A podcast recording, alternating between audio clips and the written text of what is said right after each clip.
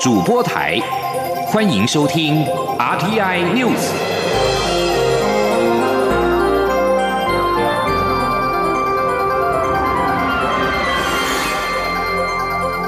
听众朋友您好，欢迎收听这节央广主播台提供给您的阿天 News，我是张顺祥。台海紧张局势升高之际，美国国防部二十九号表示，与中国官员在二十八跟二十九号两天召开了第一届危机沟通工作小组的视讯会议，讨论危机的沟通、危机的预防跟危机的管理。美国国防部透过新闻稿表示。这次工作会议给予美军跟中共解放军就预防与管理危机以及减少军队风险原则建立了相互理解的机会。双方同意在危机期间建立及时交流机制的重要性，以及保持定期交流管道，以及预防危机跟进行危机后评估的必要性。这次危机沟通工作小组由美方召开，美方代表团成员包括了国防部长办公室、参谋首长联席会议、美国印太司令部代表；中方的代表团则包括了中国军事委员会、国际军事合作办公室、中央军事委员会联合参谋部与解放军南方战区的司令部代表。中国国防部发言人吴谦当地时间二十九号在线上记者会表示，中美军方高层曾在二十号通话，同意加强沟通管控分歧，也证实双方举行危机沟通工作小组的视讯会议。他并且表示。中美双方还商定，将在十一月中旬以视讯会议的方式展开二零二零年度中美两军人道主义救援减灾研讨的交流活动。美国总统大选十一月三号举行，各方关注结果以及选后局势的态势。陆委会副主委邱垂正二十九号在回应媒体询问的时候表示，美国两党长期对台友好，选举的结果不会影响到美国对台政策作为，而中共方面也会关注美国选后情势的发展，但其对台政策立场不会改变。邱垂正强调。美中关系将呈现长期的竞争抗衡的结构态势，政府会密切关注，并且妥适的因应处理。吉林央广记者王兆坤的采访报道：，针对美国总统大选后的情势评估，陆委会副主委邱垂正表示，美中竞争态势将会持续，但其对台政策都不会改变，因此我方会秉持既定政策，致力维护台海和平。邱垂正说：“面对美中情势的发展以及中共可能的作为，政府会持续密注并妥适应处，并秉持既定的政策，坚定捍卫国家主权以及民主自由，并致力于维护台海和平稳定。”关于中共举行的十九届五中全会，邱垂正表示，目前初步观察包括中共将以国内大循环为主体。国内国际双循环相互促进的新发展格局为“十四五”规划的核心主旨，但各界普遍认为“十四五”是中国大陆改革开放以来最艰困的五年规划。此外，中国大陆的经济与失业问题严峻，社会仍具不稳定风险，缺乏有效因素扩大支持国内消费需求，加上疫情可能加剧全球经济衰退，冲击外部需求，拖累出口表现。这或许会造成内外循环的问题与挑战。邱垂正指出，中共五中全会可能公布的政策方针，预计明年纳入两会审议的规划纲要及后续相关执行内容与成效，陆委会将持续密切关注。另一方面，有台商关切明年春节返台的防疫措施，邱垂正表示，政府十分重视及关心台商，也能充分理解台商希望便利往来两岸的心情及需求。而台商返台过年的防疫问题，未来会在疫情安全、风险可控的前提下，有关台商往来两岸便利措施，可循两岸既有的管道进行沟通处理。中央广播电台记者王兆坤台北采访报道。有学者认为，两岸已经进入到准战争状态，中华民国主权从地表消失不是不可能。国安局长邱国正表示，台海现阶段确实是蛮紧张的，对岸若有任何的动作，国军跟情治单位都会透过各种管道及方法密切的注意，不会有很突发的状况，大家不要太紧张。记者欧阳梦平的报道。陆委会前副主委赵建明日前在一场记者会中表示，台海已经进入准战争状态，是两岸四十年来局势最严峻的时刻，两岸应守重避险，否则中华民国主权从地表消失不是不可能。对此，国安局长邱国正二十九号在立法院受访时表示，台海现阶段确实蛮紧张，大家有目共睹，情治单位会密切注意。他说：“事实上，台海最近这个阶段的确是蛮紧张的。”大家有目共睹嘛，跟国军不管一样，国军或者我们情治单位啊，是更加的要密切注意，大家也不要很紧张。事实上，他有任何动作的话，我们不管透过各种管道、各种方法，我们都会持续的密注，啊，不会有什么很突发的这种动作，这我们一定会很用心的啊去注意到。对于近日传出南竿海面出现大批中国大型抽沙船，南竿岛如同被包围，会不会是所谓灰色地带冲突的前兆？邱国正指出，国安局会把一切状况都视为对岸可能要借此做一些动作。不过，根据海巡署的回复，双方已经依照两岸共同打击犯罪机制，按步骤驱离或隔开，目前情况还蛮平缓。另外，对于美国大选结果是否会让台美及两岸关系产生变化，邱国正表示，对于外国的选举，国安局有持续注意，结果也确实会产生一些牵连。他指出，国安局不能说预判会如何，但已经设定几种可能以及因应。至于要如何因应，邱国正说这不便讲。中央广播电台记者欧阳梦平在台北采访报道。空军第七联队一架 F 五一战机，二十九号上午在台东执行任务的时候，坠落在制航基地北面的海域。上尉飞行员朱冠蒙伤重送医之后宣告不治。蔡英文总统向朱冠蒙的家属表达了哀悼，并请国防部务必要查明事故的原因。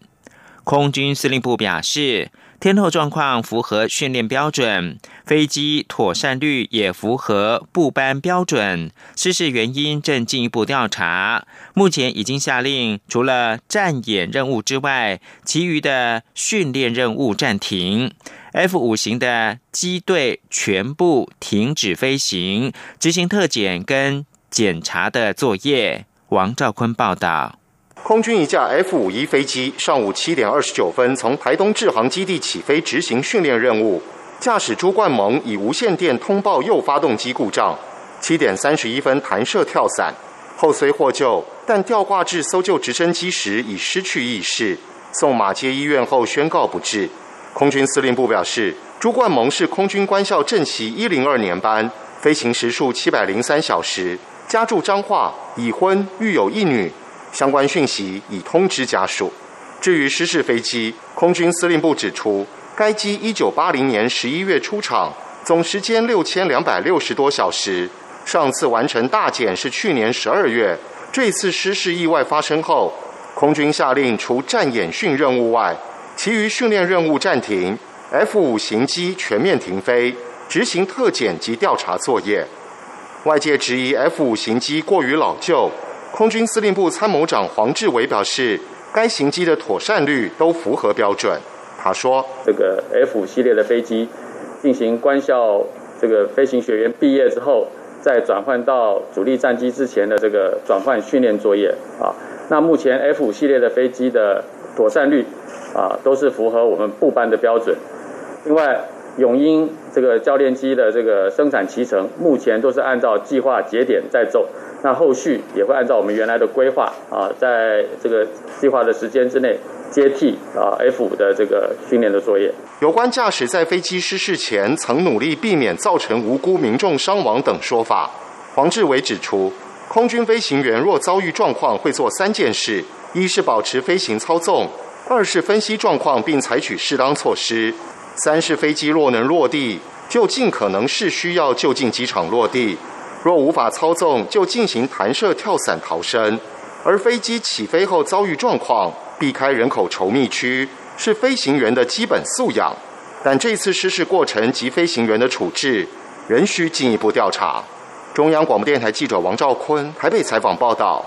无垢舞蹈剧场经典作品《花神记》两千年在国家戏剧院首演。二十年之后，《花神记》本周末将再度回归同样的场地。适逢舞团二十五周年，不只具有象征的意义，在 COVID-19 疫情的冲击之下，也是为二零二零大自然与生命祈福。请听央广记者杨仁祥、江昭伦报道。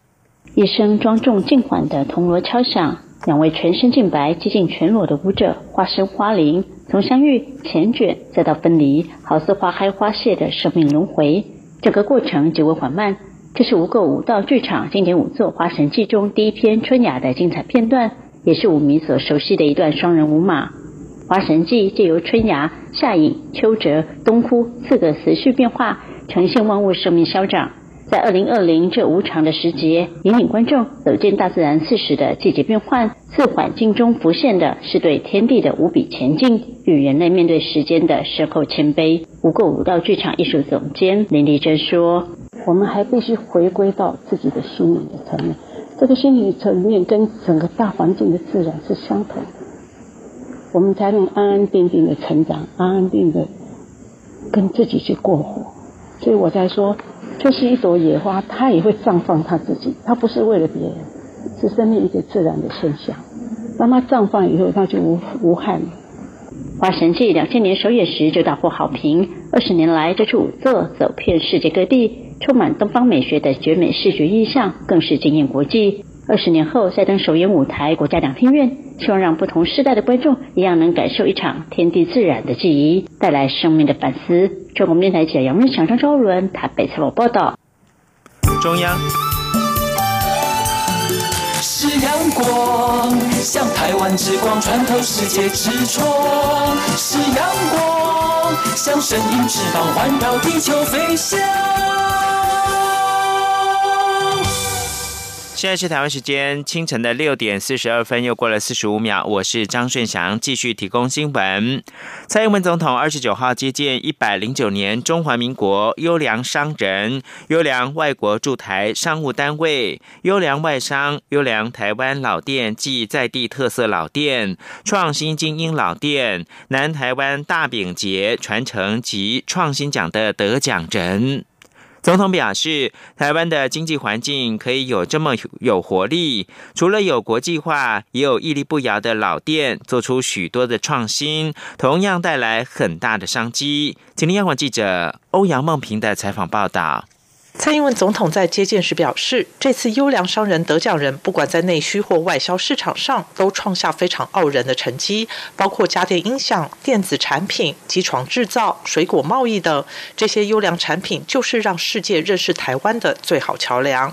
蔡总统指出，这次得奖者中有许多前瞻创新的业者，显示台湾科技的进步，同时也带动产业升级，创造更多商机及服务。另外，离岸发电的厂商也获得优良商人和优良外商奖，显示再生能源的发展不但带动绿能产业链的在地化，同时也让台湾的就业环境越来越国际化。但总统也指出，台湾的经济可以这么有活力，靠的不只是国际化。还有许多屹立不摇的传统老店融入新意，做出创新，同样带来很大的商机。其中，优良创新老店得奖者就包括台北人的回忆。他说。为了振兴传统糕饼产业，今年经济部第一次举办了南台湾大饼节。我们看到传统大饼除了传统的风味，那么也有很多创新的做法，包括茶叶、中药、酱油，还有糕饼，都是保存了台湾人记忆中的好味道。那玻璃路西餐厅也是很多人从小到大有过的美好回忆的地方。另外，总统指出，这次优良外商包含了金融业、航空业、医药及机器设备的传产业，证明台湾也是国际资金非常看好、愿意投入资源、长期耕耘的地方。他要感谢外商们选择到台湾一起打拼。总统也特别感谢优良驻台商务单位的负责人，为台湾促成许多重要的经贸交流。总统最后强调，台湾要在后疫情时代脱颖而出，不只应该利用全球公供应链重组的机会抢占关键地位，也要吸引更多国际级资金、技术以及人才来台，加速推动产业的升级转型。中央广播电台记者欧阳梦平在台北采访报道。新闻焦点来到立法院，立法院的卫环委员会在二十九号跟经济、外交、财政、教育委员会继续的联席审查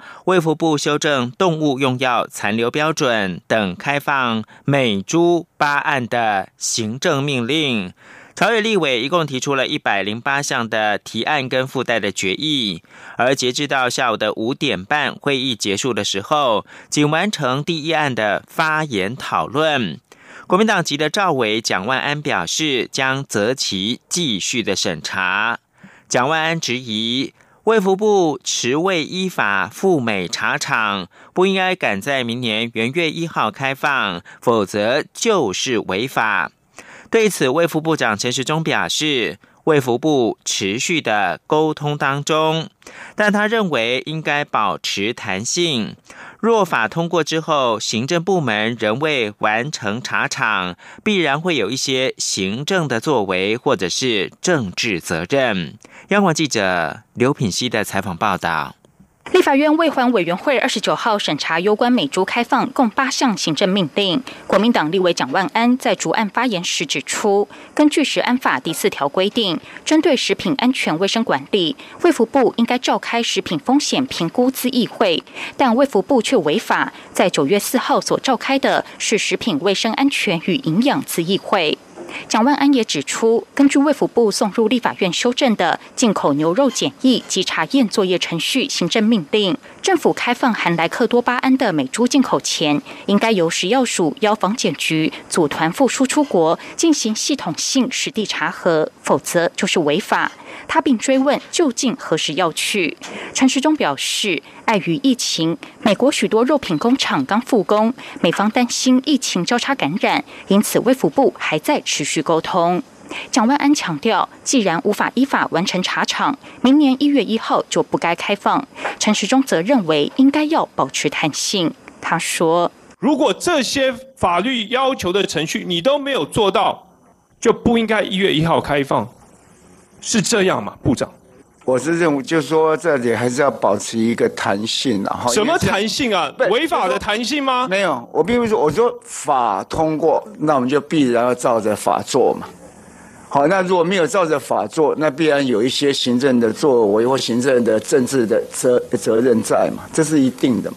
此外，蒋万安表示。立法院在二零一二年通过两项附带决议，严禁三十月龄以上牛只之牛肉及其相关制品进口，以及莱克多巴胺安全容许量定定范围以牛肉为限，不得包括猪肉及猪内脏。这两项附带决议至今仍有效，但卫福部却藐视立法院。陈时中则说，因为如此，所以才需要发布新的行政命令。央广记者刘品熙在台北的采访报道。开放美猪进口争议持续的延烧，台北市长柯文哲质疑，明年元旦开始，不止美猪，全世界含有莱克多巴胺的猪肉都可以进口。对此，陈时中表示，其他国家如果根据这样的命令，它是可以的，也就是可以进口。但目前呢，台湾只开放十三国的猪肉进口到台湾，其中只有美加纽澳四国有使用莱克多巴胺，而且除了美国，其他三国几乎没有出口猪肉，或者是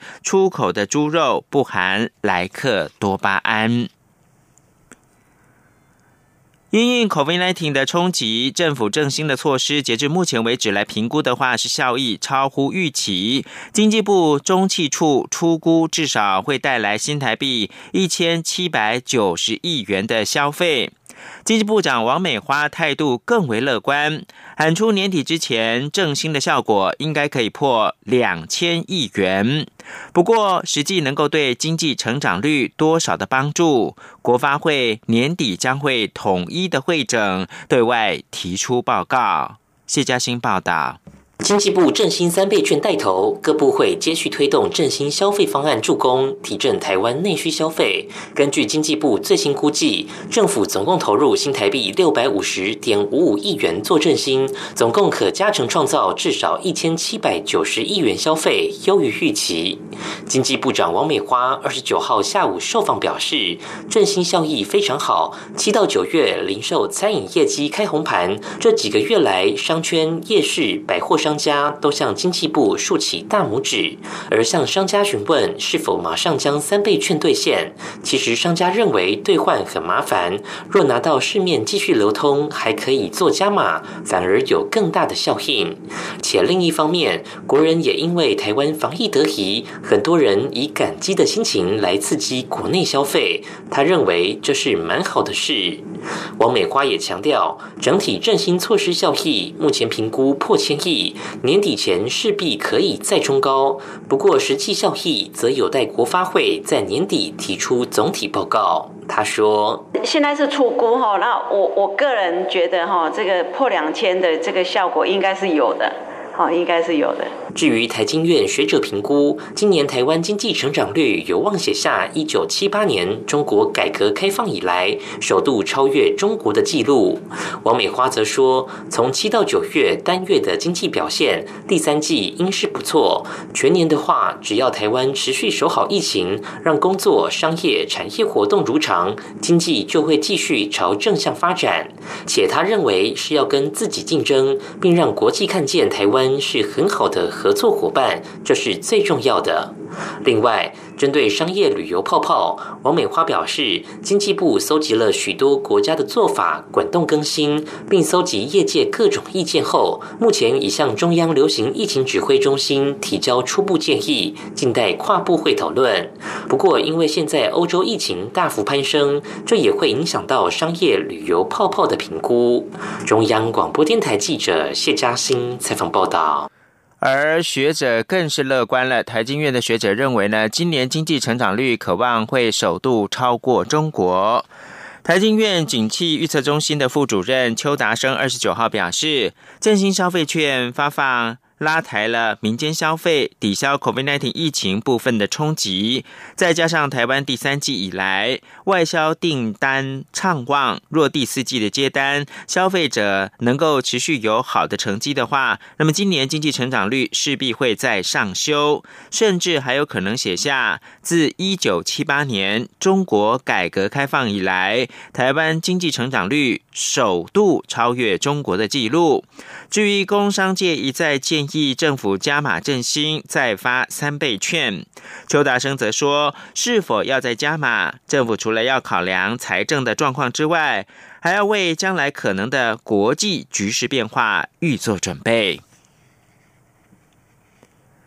再过两个月，圣诞节就要到来了。为了帮罕见疾病孩子也能够收到圣诞节礼物，社会福利基金会邀请大家认领实现五百位罕病儿的圣诞心愿，用行动圆满他们的笑脸。杨仁祥、江昭伦的报道。随着节奏，开心享受打爵士鼓乐趣的梁俊祥是一名罹患迪乔治氏症的罕病儿。今年十三岁的他，最想要的圣诞礼物就是拥有一个后背包。和梁俊祥一样，罹患艾伯特氏症罕见遗传疾病的杨瑞成，也有自己想要的圣诞心愿。可以跟大家来分享一下，你这一次的圣诞心愿是什么？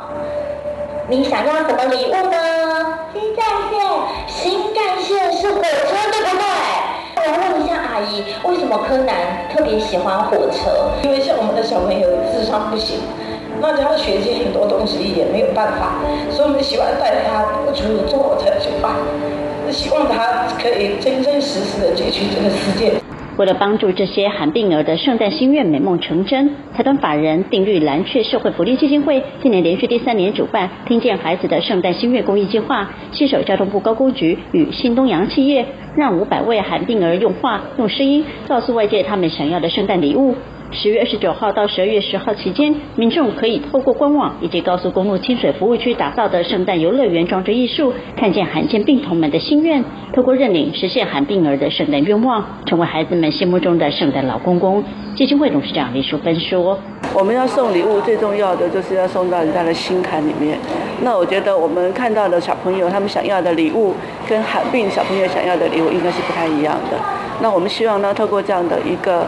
呃活动呢，能够让寒病的呃病童们，他们也能够满足他们的一个心愿，拿到的那个圣诞礼物是他们想要的。”除了认领者献出爱心，整个公益计划活动也加入两百五十位定律保金公司的保险业务员担任圣诞快递天使，将捐赠者认领的圣诞礼物送到被捐赠的寒病儿手上，也将寒病孩童的感谢卡交到爱心人士手中，搭起爱的桥梁，一同为孩子们圆梦。中国面来者杨瑞祥、张昭伦台北采访报道。琉璃工坊的创办人张毅近日传出，因为动心脏手术之后，输血过程发生了感染，状况危急。另一半，也就是杨惠珊，二十九号写一封公开信给所有的工作伙伴，证实张毅正在跟病魔搏斗。而随着张毅即使生病了，仍努力。看着工坊新作品的说明文跟文案，吃力的用着肿胀几乎已经提不起笔的手，认真用力的练习签名。杨慧珊说：“他心如刀割。”张毅跟杨慧珊，一位是金马导演，一位是金马的影后，两人曾是影坛最佳的拍档。一九八七年联手创立琉璃工坊，成为当今华人世界最大的琉璃艺术跟文化的品牌。两个人相知相守近四十年，感情一直相当好。也因此，张毅因为手术病危，杨惠珊心中的不舍不难想象。杨慧珊在公开信中提到，近两年张毅频繁的进入医院，尤其这些日子以来，他因为先天免疫功能以及肾的诸多问题，造成身体经常肿胀而疼痛，在医院躺在床上，全身是插满管子跟针剂，两背已经找不到可以打针的地方。杨慧珊告诉张毅，哪怕他是坐轮椅或者是躺在床上，只要他愿意活着，他都会陪在他身边照顾他，过完后面的日子。也希望所有工作伙伴能够遥寄祝福，相信张毅都会听到。国际新闻。法国南部的尼斯市二十九号经传持刀攻击，造成三个人死亡。马来西亚前首相马哈蒂却推文表示，穆斯林有权杀害数百万的法国人民，引发了众怒，促使推特删除他的推文。一名攻击二十九号在尼斯市圣母教堂内持刀斩首一名妇女，并且杀害另外的两个人。尼斯市长埃斯特罗形容这起事件是恐怖攻击。事件发生不久之后，今年二月下台的马哈蒂不寻常的连发多则推文，当中提到一名法国老师被斩首。这位老师之前曾向学生展示对先知穆罕默德的讽刺漫画。马哈蒂说，他不认同这项攻击，但言论自由不包括侮辱他人。过去曾经因为攻击犹太人跟 LGBT，也就是同性恋、双性恋、跨性恋者言论而引爆争议的马哈蒂还表示，法国人在他们的历史进程当中杀死了数百万人，当中许多人是穆斯林，穆斯林有权愤怒。并为过去遭受的屠杀而杀害数百万的法国人。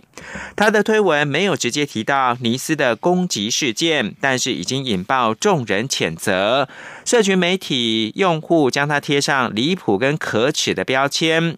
推特最初。将有关杀死数百万法国人的推文标记为美化暴力，不过并没有将其删除。但不久之后，这则推文已经被删光了。以上新闻由张顺强编辑播报。